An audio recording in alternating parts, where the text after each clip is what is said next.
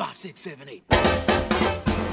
Olá, seguidores do Parada Obrigatória, tudo bom com vocês? Ah, estamos aqui em mais um podcast produzido pelo Parada Obrigatória. Eu sou o Léo Marques e não estou sozinho. Ah, eu ia falar isso, mas não perceberam. Ah, você quer falar? Mas é o meu momento. É o que eu, eu sempre apresento, não sei se você percebeu, já é o 3 que a gente eu grava. Não, então, mas eu não preciso ser apresentada. Você quer me apresentar sozinha É, hoje? Quem está comigo? Só no Cordeiro. É isso que você preparou. Obrigada. Era só isso mesmo, sua É, introdução. é sempre ao lado do Léo. Ok, muito obrigado. Obrigada. Então tem Ana Cordeiro aqui comigo e junto com a gente, ele que já declarou estar muito contente, feliz, um dos melhores momentos da vida dele.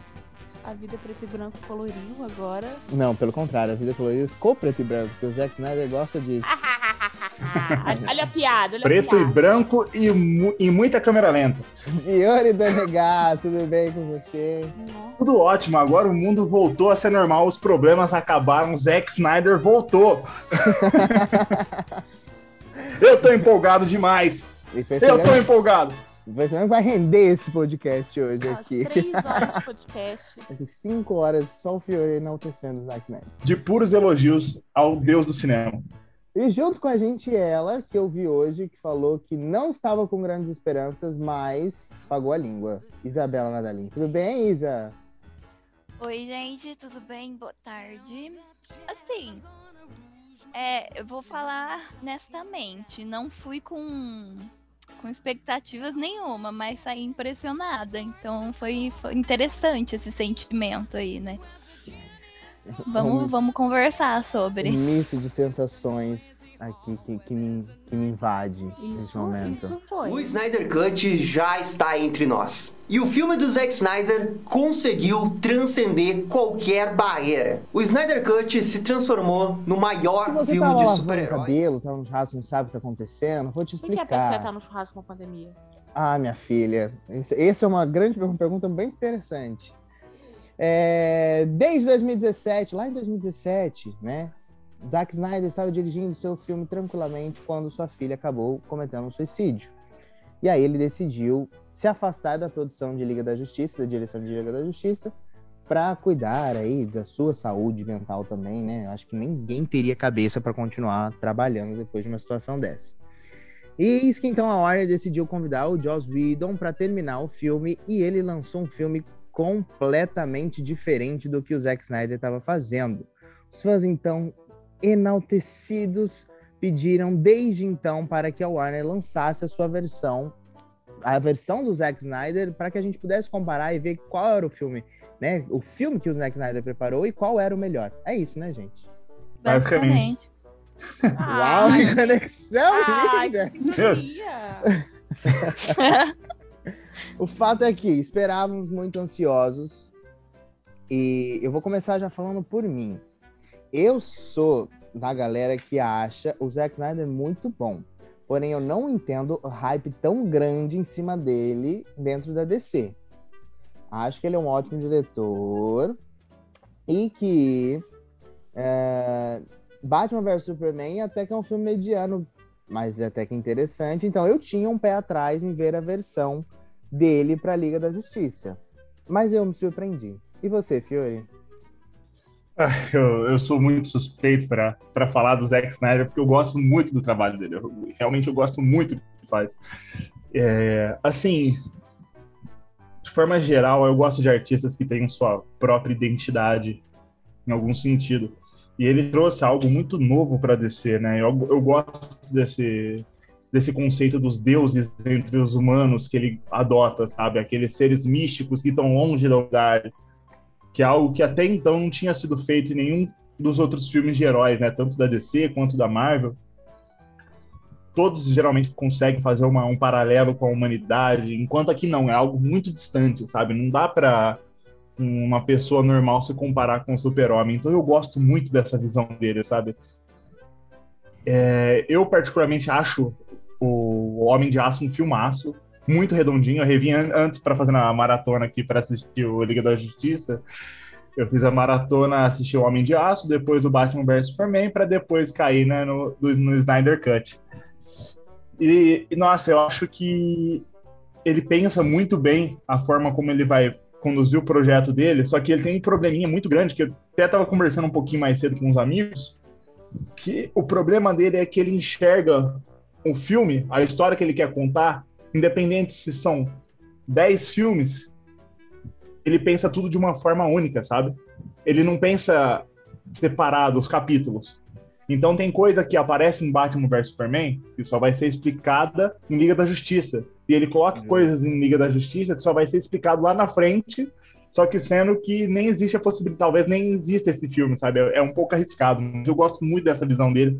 Eu acho ele- ele um diretor de visão, um diretor que tem muito para contribuir ainda com, com Hollywood, muitas histórias e esse universo da DC eu espero que continue na mão dele.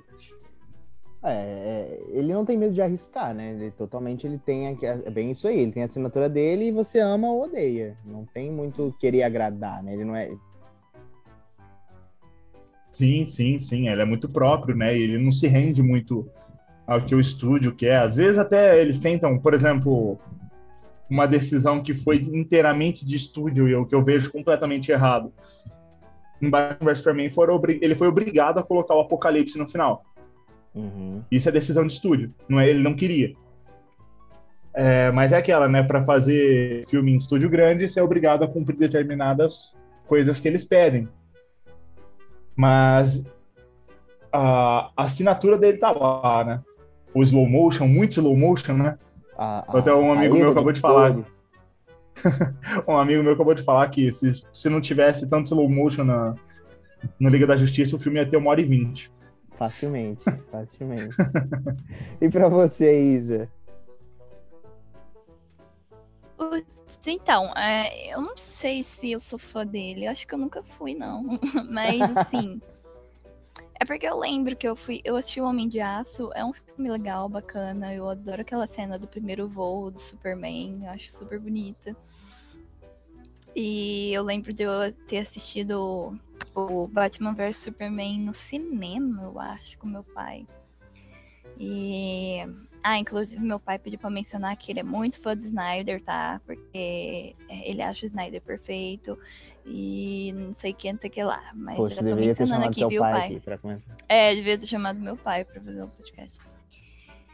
E aí, é, eu lembro de ter assistido Batman vs Superman e ficado assim, sabe? Com um gosto bem amargo na boca. Não sei se eu tinha gostado ou não, mas pra aquele momento, sabe? Pro, pro começo da DC no cinema, não sei se já era um passo meio maior que o.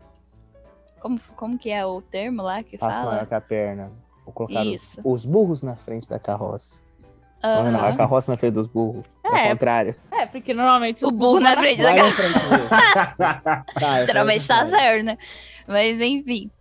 É, E aí eu assisti o, o Liga da Justiça no cinema também, no IMAX. Imagina vergonha alheia, né? Paguei. Ai, Você devia E pedir aí- reembolso pra lá. né? E eu lembro de eu ter assistido, assim, você vê muita diferença no começo do filme com o final, né? Como destoa totalmente o. o... Ai, aquele filme é horrível, eu quero esquecer ele da minha mente. Puta que pariu, eu vou fazer um desabafo aqui. Eu ainda tentei, na época, eu tentei ficar feliz, passar pano, eu assisti os trailers, assim, com aquela cara de socorro me ajuda, mas sou fã, vamos dar apoio, né? e aí, é, foi ridículo, realmente, assim, a direção do Joss Whedon é ridícula.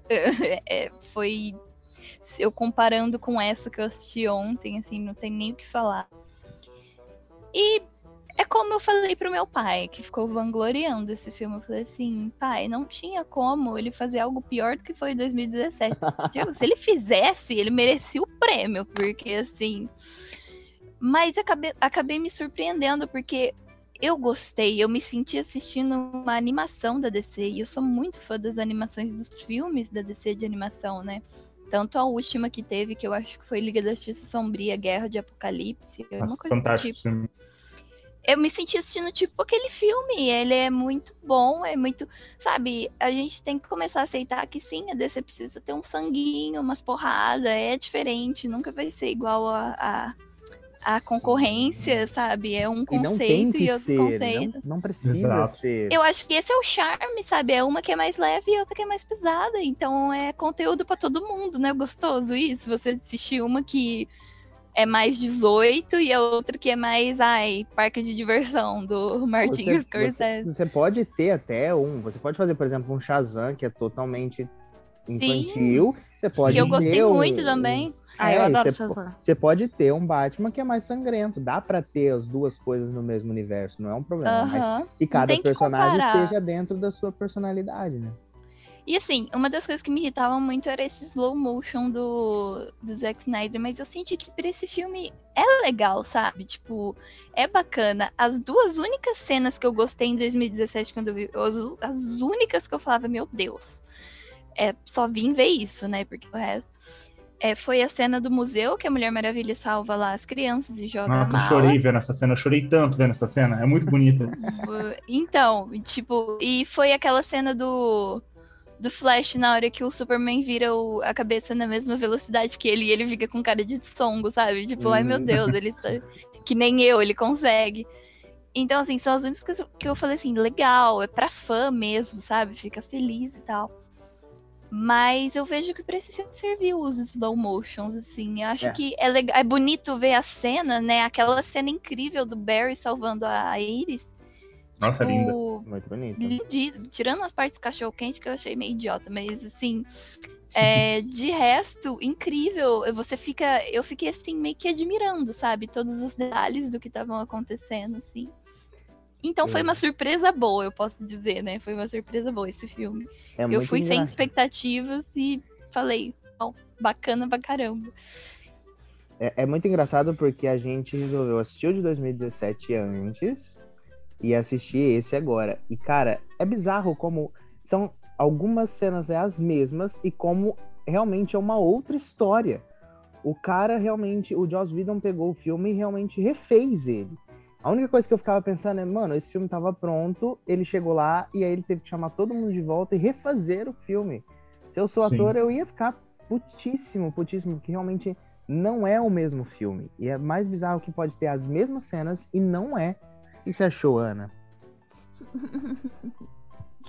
Ah, olha, eu não lembro de assistir Batman vs Superman. Eu acho que a gente chegou a, a- a assistir, mas não acabou, né? É, Eu não. não Você dormiu. pra variar. É, mas aí eu não tinha assistido de 2017 também, aí a gente assistiu e aí a gente se pegou em vários momentos, mesmo fazendo esses comparativos. Tipo, ah, uma coisa que o Léo não gosta é a piadinha que o Batman faz em todo momento. Que aí ele fala que não gosta disso. E aí você pega o outro Batman do filme novo e ele, tipo, realmente é o Batman sem piadinhas e sério, igual a gente conhece. Ah, eu não gosto muito dos slow motions do tempo. Acho que fica meio gasto. As primeiras vezes são legais, a segunda já fica meio. é, tempo de tela sendo gasto. O que mais? Eu gosto que o Cyborg tem uma história dessa vez. Que o primeiro não tinha, que foi aquilo que a gente conversou de, de só jogarem personagens aleatórios, que, tipo, se você não conhece ele do desenho, você nem sabe quem é ele. Você nunca vai ter visto.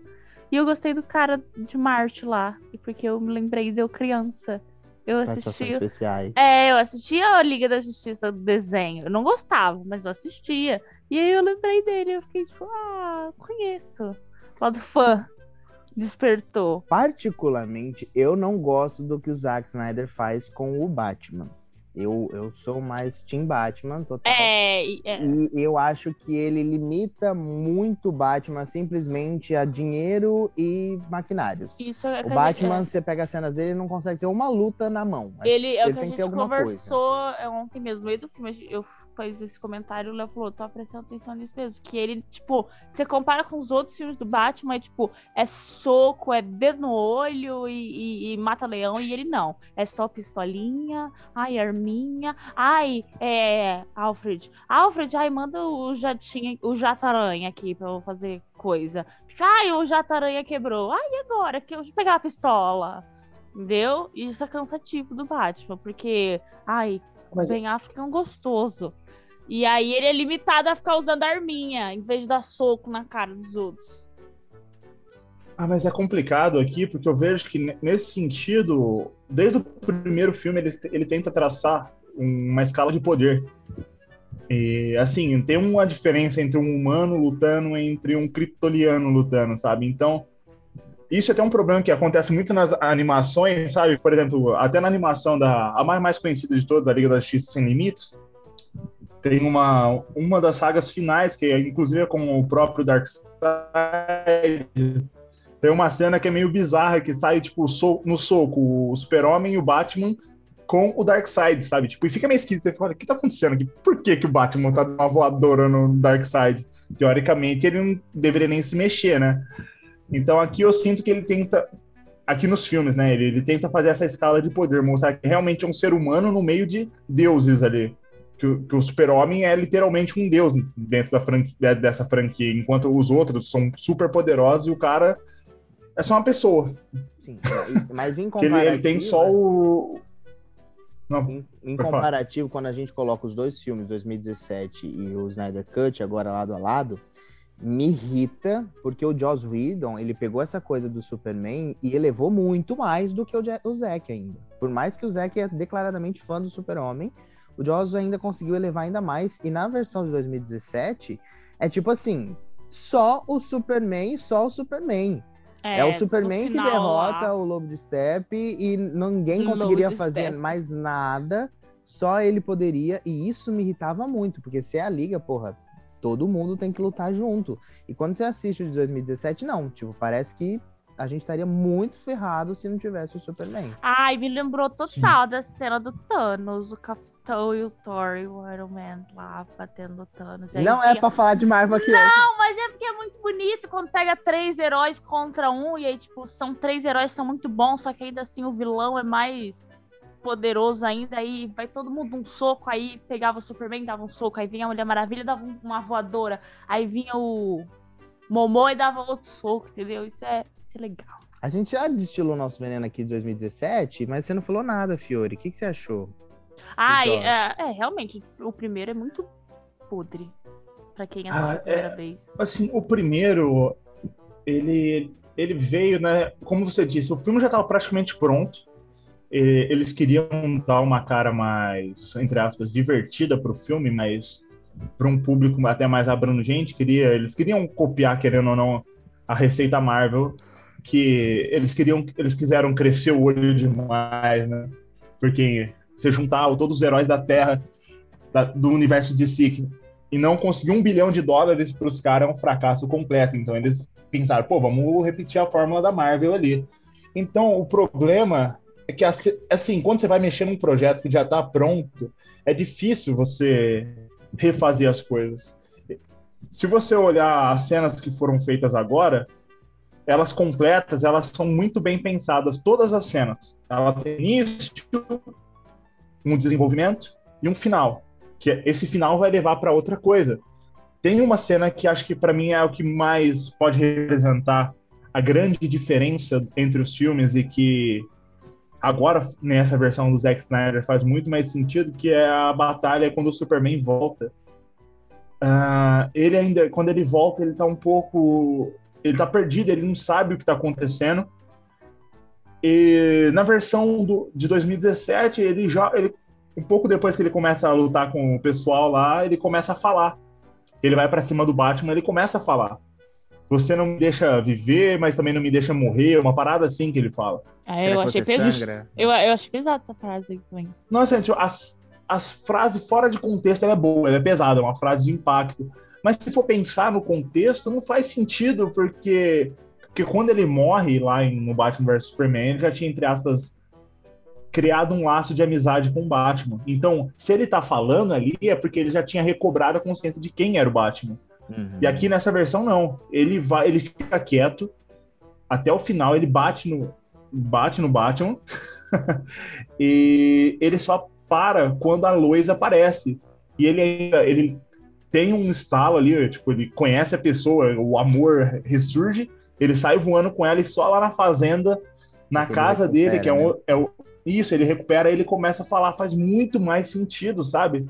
O Joss Whedon ele quis colocar piada, nossa, aquela piada do Batman, inclusive, ele, nessa cena mesmo, ele é. falando É, é, eu tô sangrando, uma parada assim que ele É, eu, fala. acho que eu, eu acho que eu tô sangrando, sim. Com certeza eu tô sangrando. Ele tá no chão. É, ele nossa, tá- que bosta, que bosta, sabe?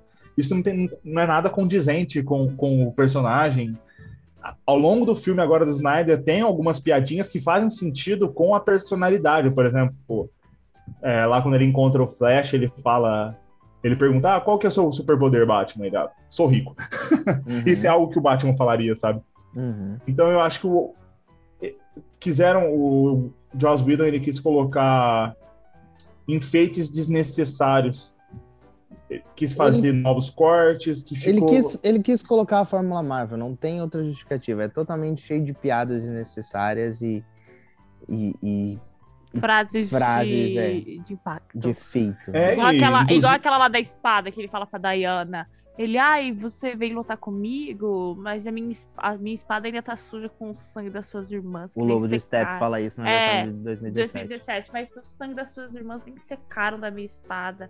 Aí isso parece dar uma motivação na Diana pra tipo, ela ir no ódio e o novo não. Ele fala uma frase nada a ver, aí ela joga uma frase de impacto e aí vai atacar ele. Seja, um pouco. Eu, eu tive a impressão assim, realmente o, o Zack tinha a visão dele, tanto que era pra ser dois filmes, aí depois ele volta atrás e ia fazer um só. E a Warner queria um de duas horas. Então, quando o Joss Whedon pega o, o filme, além de ele querer colocar essa fórmula Marvel, ele tem a missão de, jus, de, de, de tentar. Como é que justificar? Não, de tentar ajustar o tempo do filme em duas horas, que era o Hum. qual a Warner pediu. Então, ele faz todas as alterações possíveis para caber nesse tempo. Só que essas alterações possíveis ficam totalmente desconexas. Então, o culpo em partes, porque estava na mão dele, Ah, mas mas, também tem uma grande culpa da Warner aí. ah, mas por outro Ah, lado, o, o novo tem muita parte desnecessária, né? Vamos chegar lá, vamos chegar lá. ah, vamos chegar lá.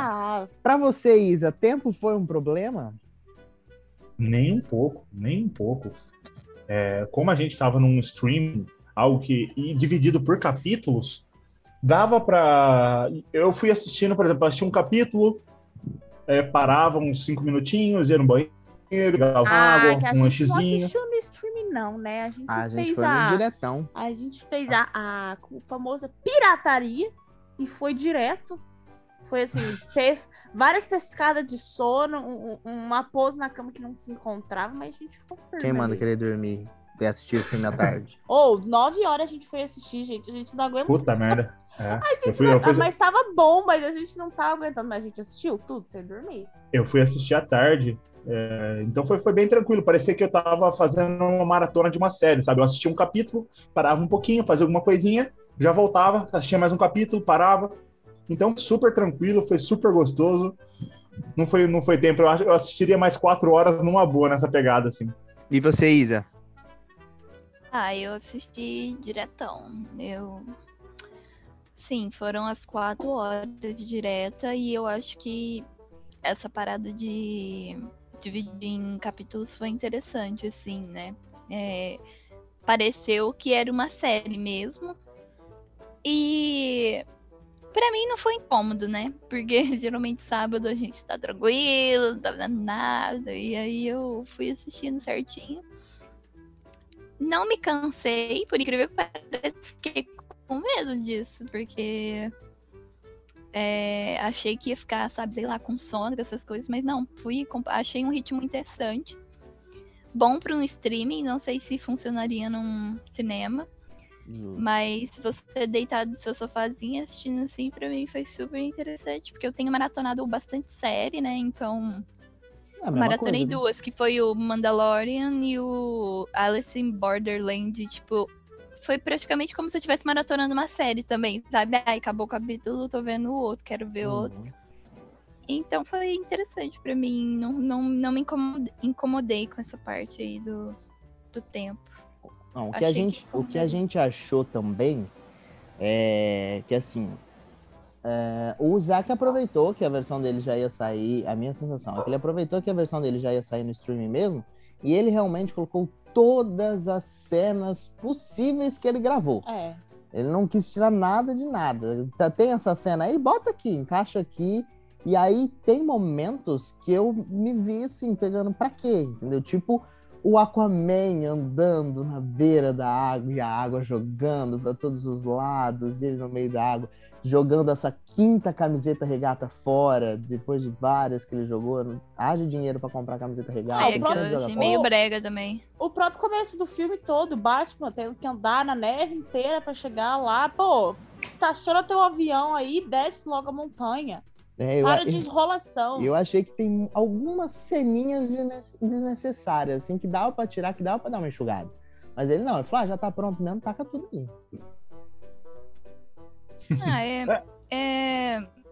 Na hora que aconteceu essa cena aí do Aquaman, que ah, ele tá andando assim na. Ai, como chama? Ah, esse negócio que fica aí na Uma ponta do mar. pontinha. É, e aí vem as ondas batendo. Meu pai tava comigo. Eu falei assim, nossa, que brega. É, pra que isso, né? Aí meu pai falou assim, ah, é porque ele quer apresentar o personagem, não sei o que, mostrar. Eu falei assim, não, ai, é desnecessário. Mostra ele correndo e pulando na água, assim, sabe? Qual que é o. Mas talvez seja preciosismo dele, né? A estética, ele quer mostrar toda a cena da água, vindo. É, e também a gente andando, tem que colocar o impondo, filme né? na época também, que não tínhamos um filme solo do Aquaman também, ainda e tudo mais. Sim, sim, é. Pensando por esse lado, é verdade. É, é tudo o lado estético também, né? Ele preza muito, querendo ou não, ele vai fazer uns show-offzinhos assim para apresentar o personagem. Às vezes ele vai fazer uma coisa só para mostrar, olha que legal a câmera lenta aqui, sabe? E, sendo sincera, relação de tempo, eu não vi acho, assim grandes coisas assim que podiam ser desnecessárias assim. Ele queria, acho que ambientar, sabe? Porque o que eu senti principalmente no começo do filme ele queria apresentar um, um lugar de terra arrasada, sem esperança, sabe? E que era muito difícil você ter acesso a algum determinado, por exemplo, eu, eu senti que, por exemplo, por que que demorou para chegar até o Aquaman? para mostrar a dificuldade que ele teve para encontrar uma dessas pessoas, assim, sabe? O, o esforço que ele estava fazendo. Ele não foi de avião porque ah, eles até falam, né? Desculpinha de roteiro, mas eles falam que tava ali é um local que tá tendo nevasca, não sei quantos tempo, e nenhum avião, nada pode chegar ali. Só pode chegar daquele jeito que ele chegou, ou por água, mas barco não, não atraca ali, só o Aquaman passando ali, ou e avião não pode também. Por isso, é, acho que ele só quis mostrar a dificuldade, sabe? Mas, nossa, o mundo está totalmente fodido e o- Batman está fazendo todo o esforço do mundo. O Batman está andando a cavalo. Quem não quer ver o Batman andando a cavalo? Fiore a toda custa procurando defender. Você viu como passa pano? Você Como- sentiu? ele- Nossa, ele- pra caralho. Ele anotou o filme inteiro, escreveu, tá com um caderno, folheando as Nossa. cenas que a gente tá falando mal e ele, não, mas isso é motivo. Não, eu gosto, assim, eu entendo, eu gosto, mas pegando, por exemplo, até a cena da Mulher Maravilha no museu, quando você coloca dentro do filme, ela é desnecessária. Ela não Sim. acrescenta em nada dentro da história, a não ser apresentar os poderes dela mesmo. Claro que Uhum. hoje em dia a gente já tem dois filmes para conhecê-la. Na época, eu acho que já tinha saído, né? Ele vem depois do primeiro filme dela, né? O, o Liga da Justiça, né? É. Eu acredito Mas- que sim, mas eu posso estar enganado. Vamos É. olhar Tempo MDB aqui ou rapidinho. em É. lançamento? Não, é, eu acho que aí já, ela já tinha. eu, se eu não me engano, ela acabou de gravar o Mulher Maravilha e começou a gravar a Liga da Justiça. Foi um em dia depois. tempo ela vem depois, É. mas em grava em lançamento eu acho que o filme dela foi, foi depois do Liga. É, não sei, tenho dúvidas. Mas mesmo assim, então eu entendo essa apresentação, mas são personagens aí que você não precisaria gastar tempo de tela. Diferente do Cyborg, que é muito mais interessante mesmo a gente ver. Porque... A história dele aqui, dessa vez, o conhecimento que ele tem dessa, nessa, nesse filme, né? O, o quão ele manja das coisas, porque da outra vez foi muito jogado. Como ele tinha conhecimento. É tipo assim, olha, você tem um conhecimento, então se vira aí e tenta achar essas caixas. Não, agora dessa vez mostraram, aí ele deu aquela deixa do pai, como o pai foi inteligente, tudo mais. Então eu achei a história do Cyborg muito bonitinha dessa, dessa forma apresentada. E até também do Flash. Porque quando você assiste o 2017, o Flash é um personagem totalmente jogado lá dentro, É, que só bastante. serve para salvar as pessoas que estão em perigo, tirar as pessoas do lugar. E E aquela fazer cena piadinha. É, e e ele faz piada aqui também, mas ele é, ele, e ele serve como alívio cômico e é maravilhoso isso. Só que a cena é só final isso, né? ali, é, a cena final ali, aí você entende o poder dele. Realmente ele não tá ali só para correr de um lado pro outro e salvar a pessoa. Aquela Hum. cena final é muito bonita, eu achei muito bonita. Nossa, maravilhosa, maravilhosa. É Remeteu uma, muito ao é uma Flashpoint. deixa, é uma deixa grande pro filme dele que vai sair, né? O Flashpoint, então já deixaram aí a, a- o doce na mão da criança. É, assim. o gostinho, né? E ficou. Ele, por eles terem te- tirado na versão de 2017, ficou meio desconexo mesmo. Ah, eu eu, vi um comparativo. Comparativo de uma. De uma. Ai, chama DC. Foi DC da, DC da depressão, não lembro. Eles compararam as duas últimas cenas. Ou, no outro filme, ele salva aquela família russa aleatória, nada a ver. Nada a ver. É Nada a ver. aquela família Nada. lá o tempo inteiro sofrendo, gastando tempo de estar com aquela família.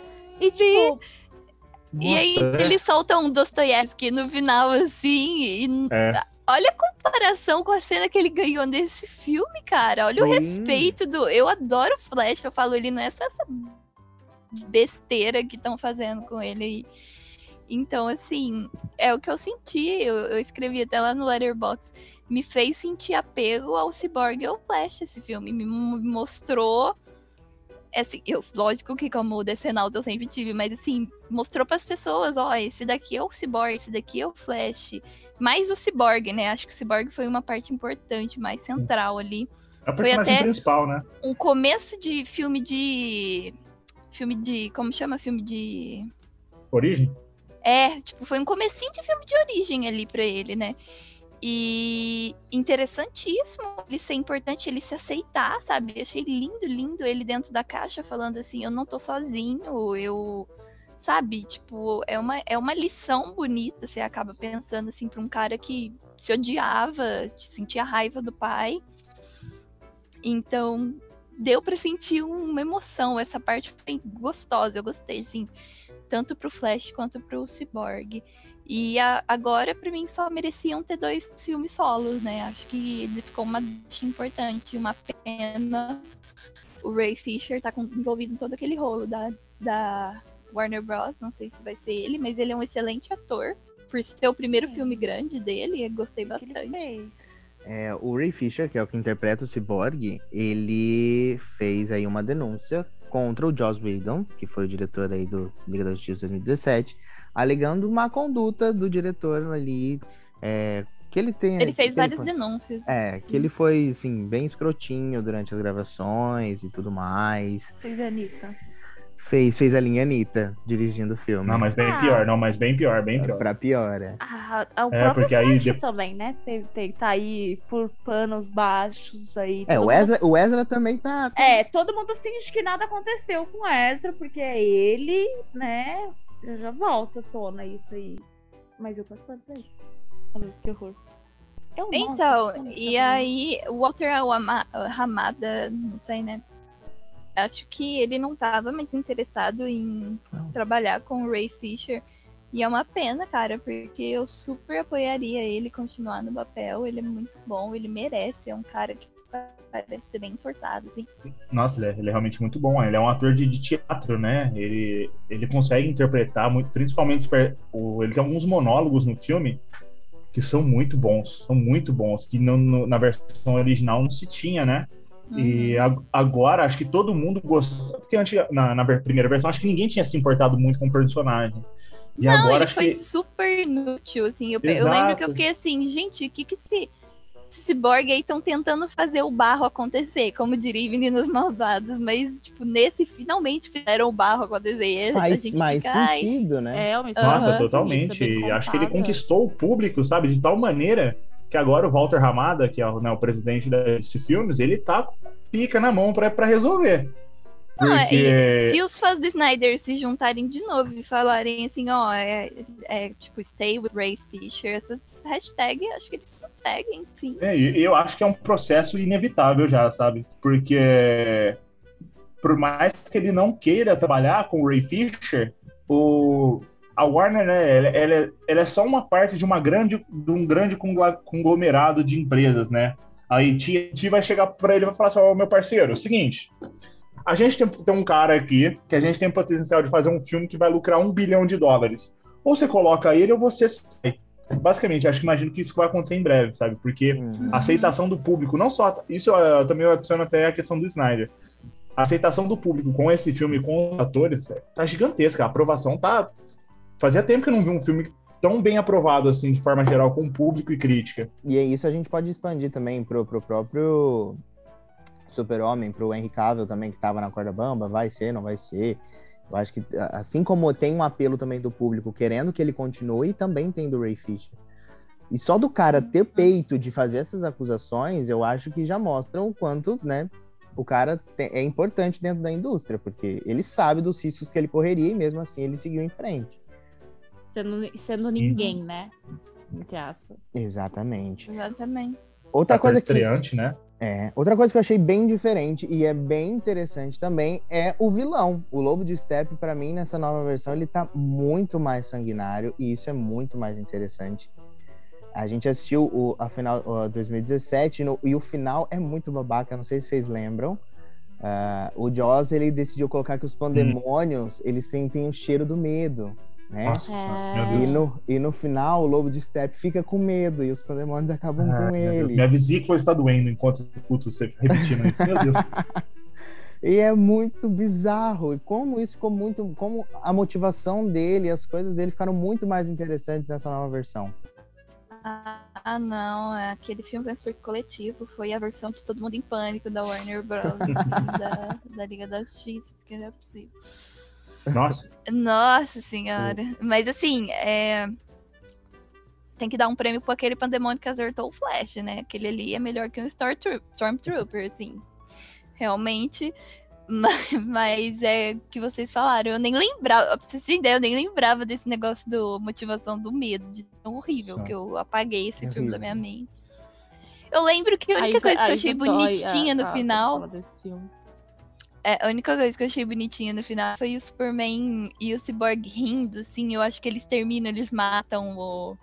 Porque eu senti uma leveza no Superman que o Snyder, pra mim, não dava muito, sabe? Isso sempre me incomodou, assim. Porque, como, como fã do quadrinho também, eu, eu fico meio assim, sabe? O Superman, ele é super. Superman, tô brincando, mas ele é super bonzinho, super. super família.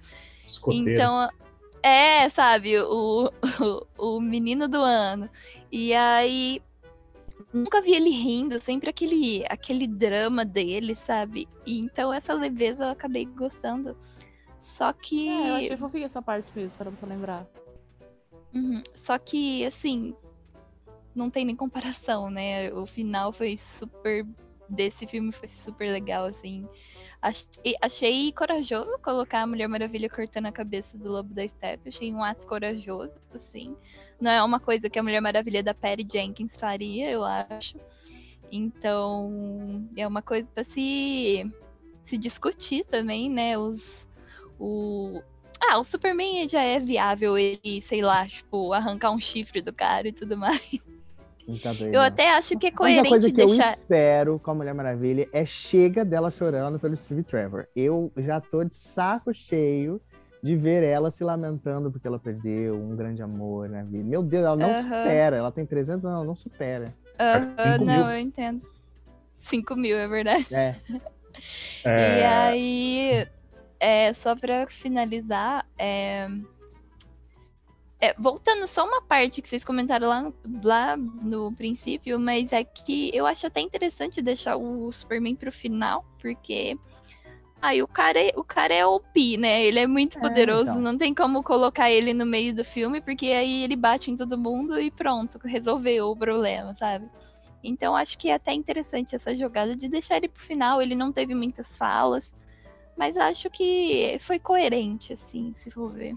Sim, eu Nossa, gosto. e eu achei tão incrível que o Snyder ele teve essa solução, não porque ele gravou antes do, do Joss fazer a cagada que fez, né? Mas ele resolve o, o vilão com uma cena de dois minutos. Você entende toda a motivação. Você, você entende que ele cometeu algum erro no passado, que ele traiu o Darkseid e ele está em busca de redenção. Então, por isso que ele tá nessa sede de estar tá conquistando o objetivo. Isso foi tão rico, sabe? Foi algo tão simples, que foi feito um diálogo, sabe? Não precisa de nada demais. Basicamente é você colocar dois atores numa sala e deixar os caras conversar. Basicamente foi isso. E Uhum. isso trouxe todo um peso pro, pro filme. Deu pra sentir que. Deu para sentir a luta que o cara tava travando e por que ele tá ali. Isso foi incrível, sabe? Eu acho que o, o filme ganhou mais uma camada, porque quando você entende o vilão, quando você entende o antagonista, você entende ainda mais os- as motivações dos heróis, você entende o que, que tá em jogo, sabe? Na, A na outra vez eu senti que era só caixas uma. maternas, desculpa. É só pra. Não, pode falar. Essa coisa outra das caixas maternas também reativarem depois da- do grito do super-homem, isso, e você vê isso acontecendo, eu achei bem legal também. Sim, sim. É, eu achei, eu achei que é, é bem legal porque ele, tudo tem causa e consequência, né? Ne- Nesse universo do Snyder. Enquanto lá na versão original, era, foi uma, eu senti que era, e, como aqui tem tudo tem peso, tudo tem os seus porquês, pode ser não, pode não ser o melhor porquê do mundo, mas tem um porquê. Isso agrega a história e fez a gente gostar muito mais desse filme. Perfeito. Ah, para a gente ir seguindo agora para o final, que nós falamos bastante, é, uma coisa que eu achei também desnecessária, entendo, mas tudo bem, Ah, por favor, quê. vamos falar do final. é o final.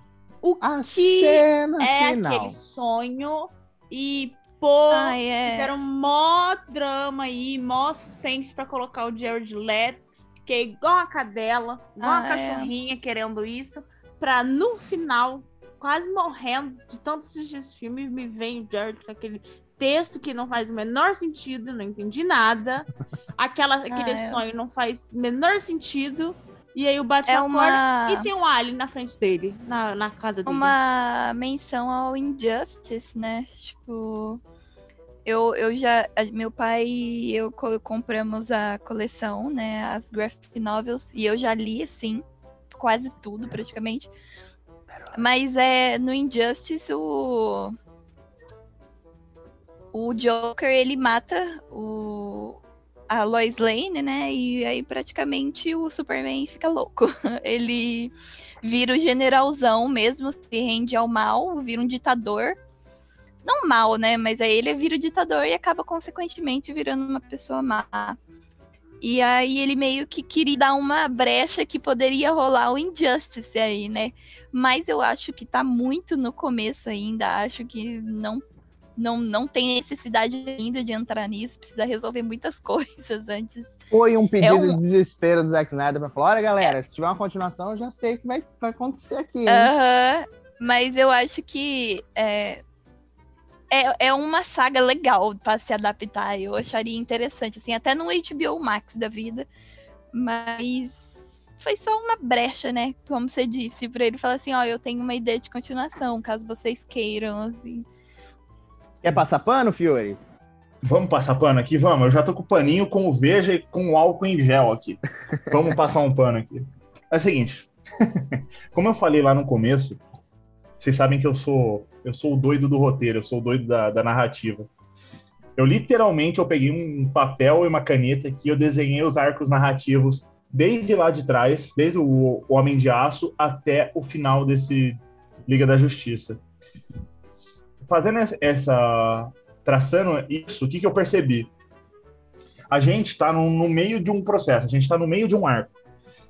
Lá no começo do episódio de hoje, eu falei que o problema do Zack Snyder é que ele, ele pensa, vamos dizer assim, essa história, vamos dizer, como um grande filme de 15, 20 horas, vamos dizer assim. E não de forma serializada. Tem coisas que aparecem no Homem de Aço, que é explicado no Batman vs Superman. Tem coisas que aparecem no Batman vs Superman que, que vão ser só explicadas no Liga da Justiça. Então, essa questão do, do sonho, né? O que, que acontece? Eu, eu- na linha narrativa que eu tracei aqui, o que eu deu, deu a entender? Ele tá colocando esses trechos já desde o filme passado para que tenha mais um, tenha mais um filme agora, uma sequência da Liga da Justiça que tenha mais um pedaço disso, desse, desse sonho, e lá no último na, na conclusão desse, desse arco, surja algum determinado momento que faça a história ir por outro caminho, que seja um, um lugar, como posso falar, uma. Um Eu esqueci o paralelo. Uma outra realidade? Não, co- como posso falar? Vai chegar em um determinado ponto que ele vai ter dois caminhos para seguir. Um desses caminhos vai ser esse universo do Injustice que vai ficar tudo explicado o porquê de, dessas cenas anteriores, sabe? Que no caso é, é, é, a morte da luz, porque isso já a gente voltando até no Batman vs Superman ele fala. É, tem aquela cena do, do, do Flash que no, na época inclusive foi muito criticada uhum. porque ficou desconexa realmente ele, ele volta ele fala para o Ben Affleck é, ela é a chave Lois é a chave então ele, ele não entende na, na época né isso vai seguindo ao longo dos filmes. Acho que ele vai tentar construir essa narrativa para chegar nesse ponto para seguir dois caminhos. Eu esqueci a palavra, mas enfim.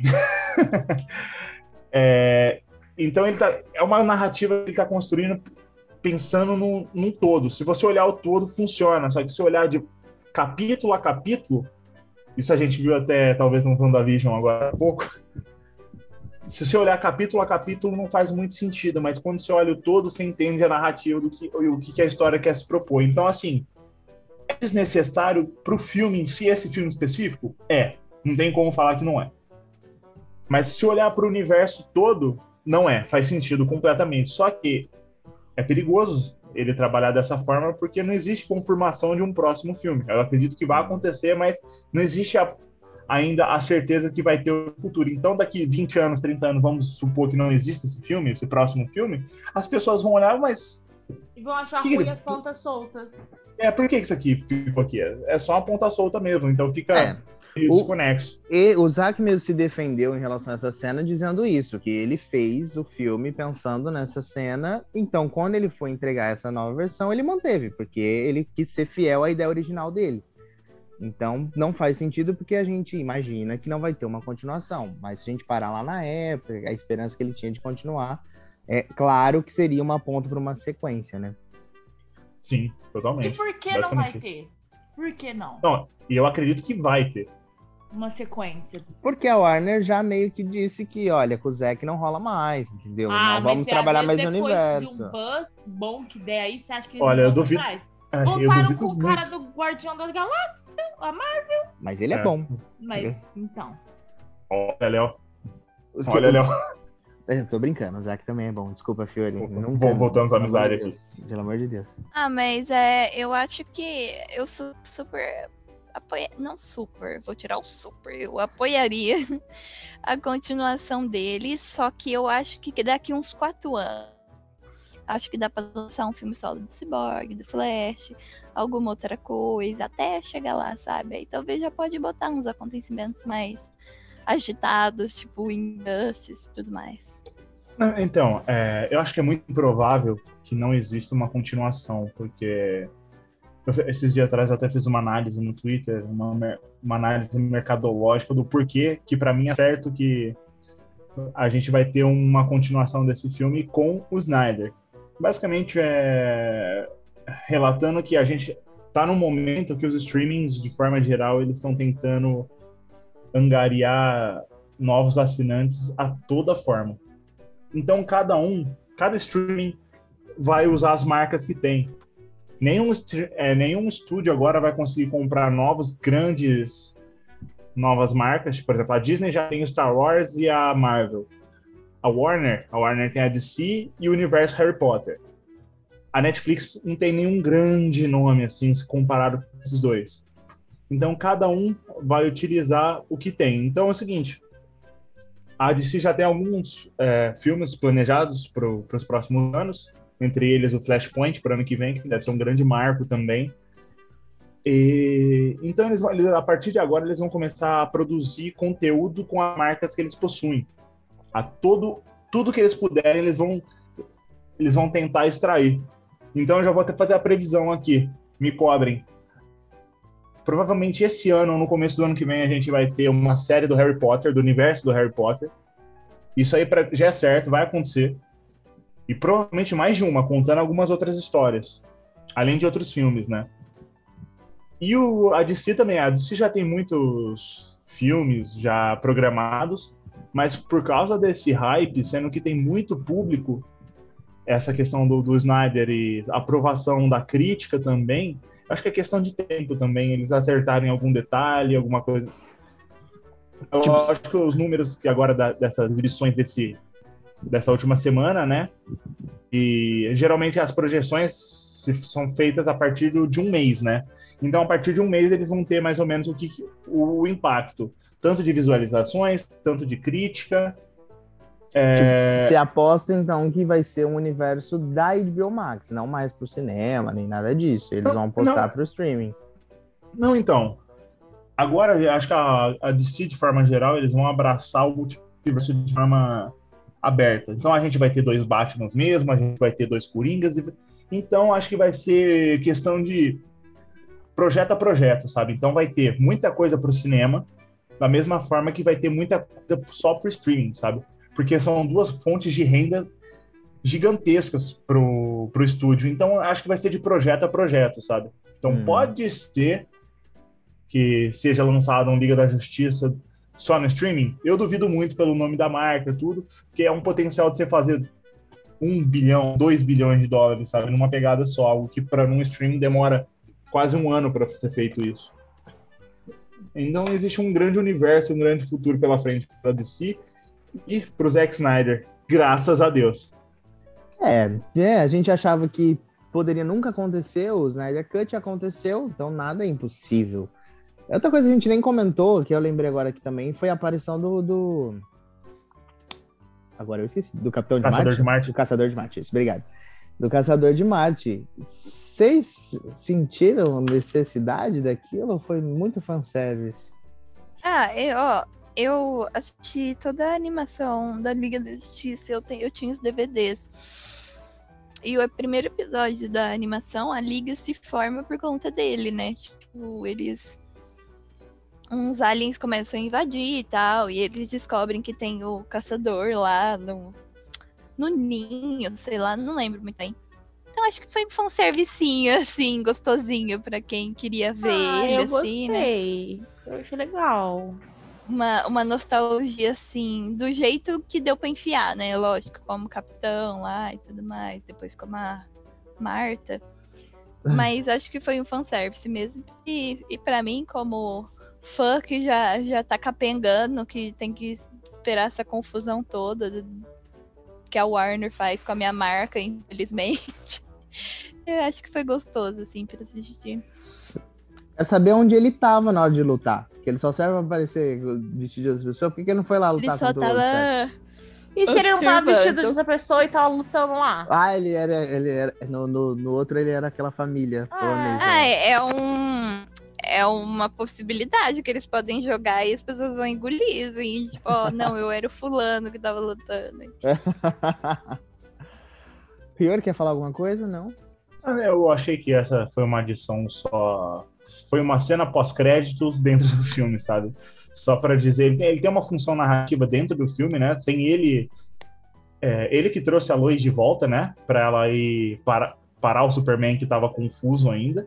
Ela, ele, ele vai lá na, na porta da casa dela como a Marta e explica para ela que para ela voltar para o mundo dos vivos, né? Então eu entendo que isso foi assim um adicional, mostrar que já estava pensado, já estava tudo ali dentro, ele tá ali, tem uma função boa. E é uma, é uma é um convite para um futuro, sabe?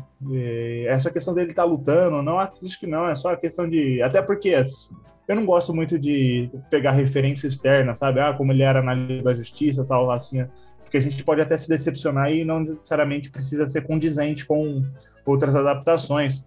Mas ele, por histórico, é um, até naquela entrada dele que a Isa citou, ele menciona que ele, ele é um ser pacífico, ele é mais observador, sabe? Ele não é de, de lutar. Ele só vai começar a lutar mesmo por causa da Liga, por questões que ele quer defender a humanidade, mas ele é alguém pacífico. Então, é só mais um convite para o universo que pode vir a existir daqui um, daqui um tempo. Outro spoiler também, assim, é o do o Dr. Ryan Choi, né, que é o Átomo. Gostei disso, eu gostei disso. sei lá, é como cada um chama, mas é, é o, o parceiro lá do pai do Cyborg. Uhum. Ele é o átomo, né? É o super-herói que fica pequenininho, assim. É, é, uma, é, uma, é um, um. Então é outra deixa. Vamos fazer né? assim, é bem mais light esse, né? Tá ali uhum. nas entrelinhas. I spent a lot of time trying to divide us. I need to bring us together. make this right.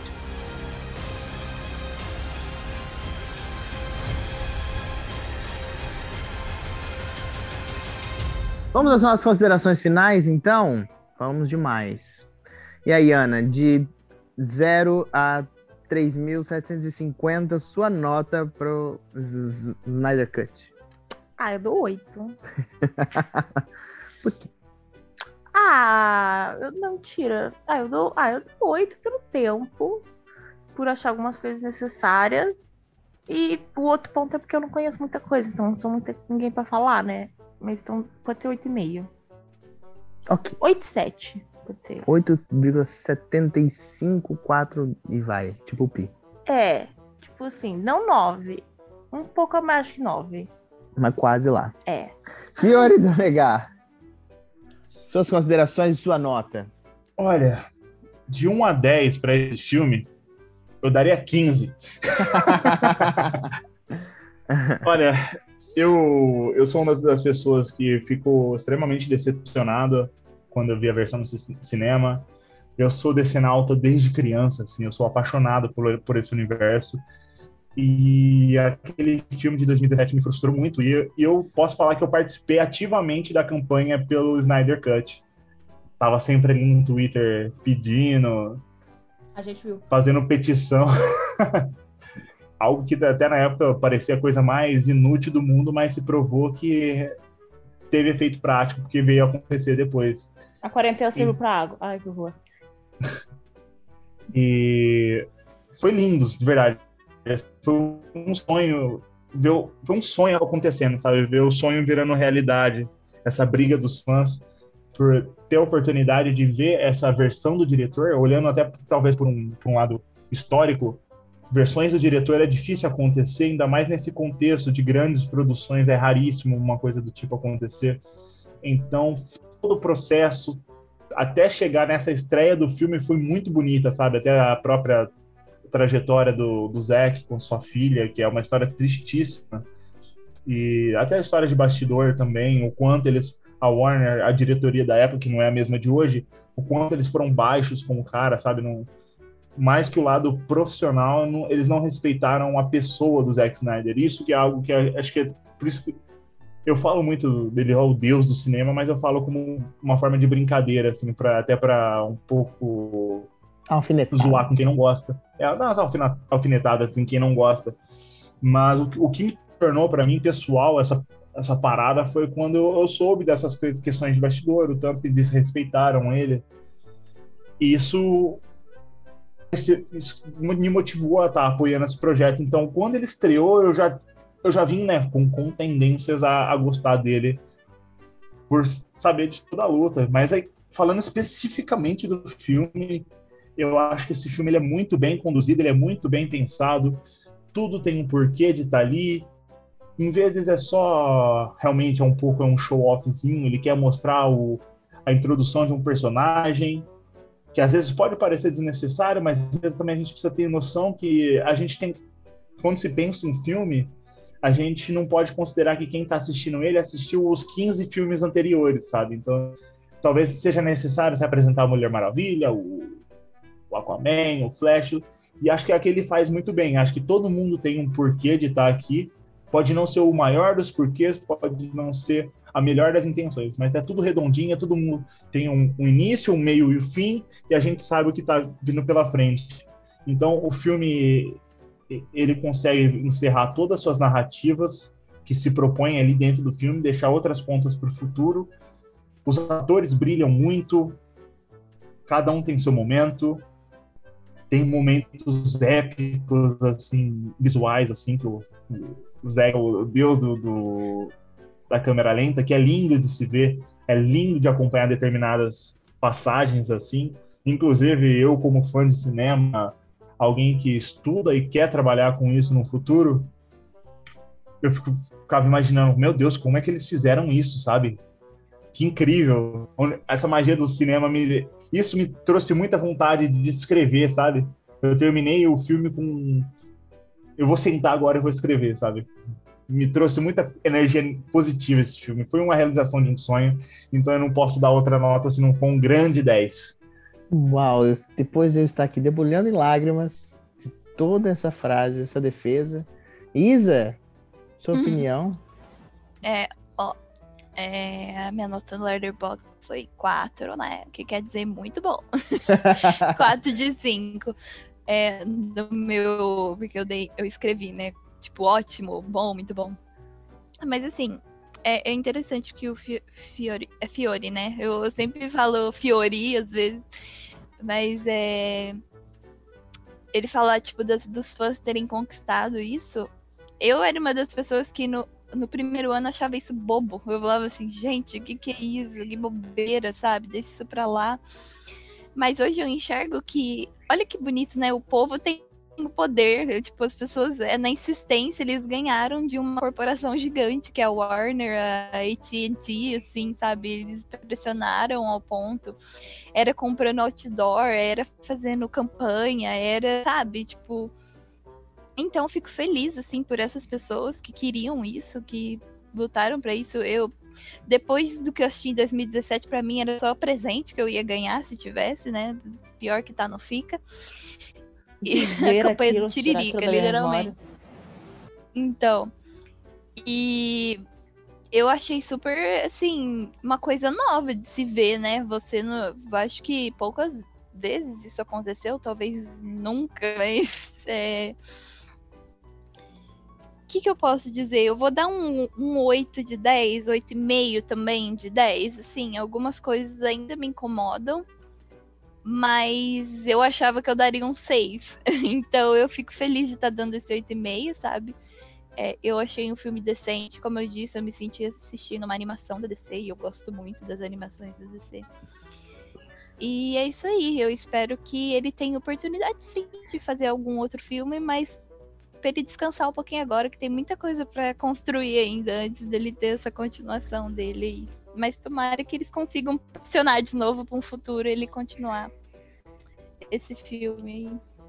É, meu, eu vou seguir com vocês, minha nota também fica entre 8,5, quase ali no 9 e tal, porque é, é muito bonito o visual, o filme faz muito mais sentido agora, é, mas eu acho legal exatamente isso, sabe? É, ver o que aconteceu, mais do que a gente vê como o apelo popular tem uma potência muito grande, a gente vê também como os estúdios acabam atrapalhando, às vezes, uma produção, né?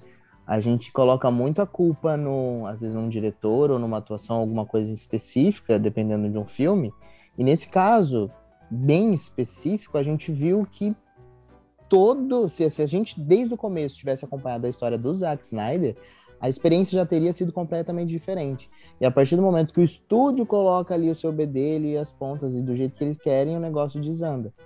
Então é um exemplo muito claro de como às vezes a gente critica uma coisa sem saber realmente o que acontece por trás da indústria, que é muito grande, né? Então, fica o meu apelo sim, gostaria de ver mais do Zack Snyder. É, eu acho que ele é um diretor muito bonito é, é, e tem essa assinatura, tipo, vários momentos até da Liga se lembra, tipo, de 300, que é muito semelhante ali nas lutas das Amazonas. As cenas das Amazonas eram muito bonitas, assim, aquela Nossa, cena delas demais. lutando com, com o Lobo de Steppe inicial ali, a primeira vez, é muito bonita.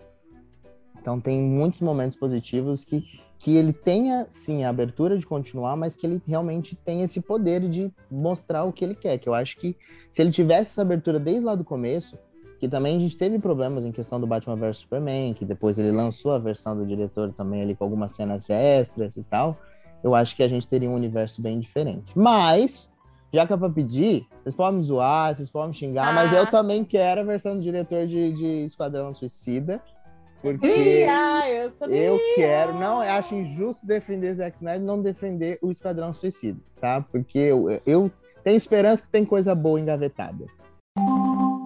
Vamos então falar onde as pessoas nos encontram, por ordem alfabética, como sempre. Ana Cordeiro, Por quê? porque você não quer que as pessoas te encontram? Eu quero. Você é uma influência que você não quer que as pessoas te encontram? Mas por que, que tem sim ordem política? Porque eu gosto dessa ordem, porque eu não me perco. Senão eu esqueço. Porque Tem dislexia. dislexia.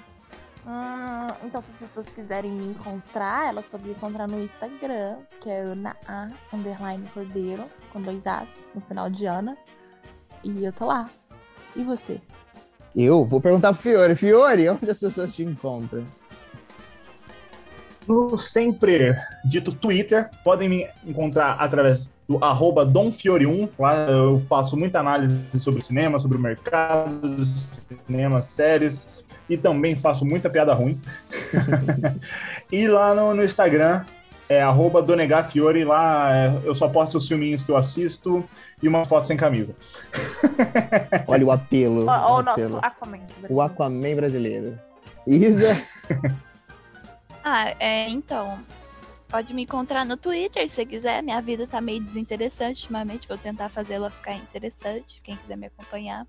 Arroba Inadalim. É, no Instagram também. Tá bem parado por lá, mas quem quiser me acompanhar, fica o convite aí. É Isabela Nadalim. No Ida- Inadalim, ele tá. Ele tá morto por enquanto, mas vou também renovar dos mortos, meu, meu projeto aí profissional. E fica um apelo aqui pra gente também apoiar o Ray Fisher futuramente, caso ele tenha direito a um filme solo, tanto pra quem estiver ouvindo e pra gente aqui do podcast, pra gente ir lá no Twitter, falar por ele e tal, porque ele merece. Ele é um cara muito esforçado, assim, muito, muito bom. maravilha. E você, Leopoldo? Eu, as pessoas me encontram lá no Instagram como Léo Marques underline LM. É, não passo meu Twitter igual esse povo, porque vocês têm muita coragem, porque às vezes a gente fala Ah, merda. Eu Então falo acho, merda o dia inteiro. acho, como eu já falei outras vezes, o meu Twitter, se alguém achar, é fake. Não sou eu, é minha ou, ou é minha equipe. Mas olha, você, olha, olha pelo lado bom, às vezes você fala tanta merda, tanta merda que você vira presidente do país. Ô, polêmico! E assim a gente. E sempre lembrando também que esse podcast é feito pelo Parada Obrigatória, então estamos lá nas redes sociais como Parada Obrigatória Cine no Instagram, Parada OB no Twitter, paradaobrigatoriacine.com.br, que lá tem outras matérias, curiosidades, dicas também, e no YouTube tem vídeos bacaninhas lá. É isso? Vambora? Aí no. Bora lá. O que mais? E agora vai se encontrar no Chiqueninho, hein, gente? Pode me encontrar aqui também, ó. Olha a Vai encontrar o-! Ah, nem O vou vou falar, o. Pulenta Obrigatória, que eu vou lançar com cheddar, tá? Vou, vou colocar aqui no cardápio. E Olha, é isso aí, gente. E a, a gente até faz publi depois dessa parceria aqui. Gente, um beijo, muito obrigado a todos. E até Beijoca. semana que vem. Até Tchau, tchau. mais. É, Gente. tchau. Hasta la vista, baby.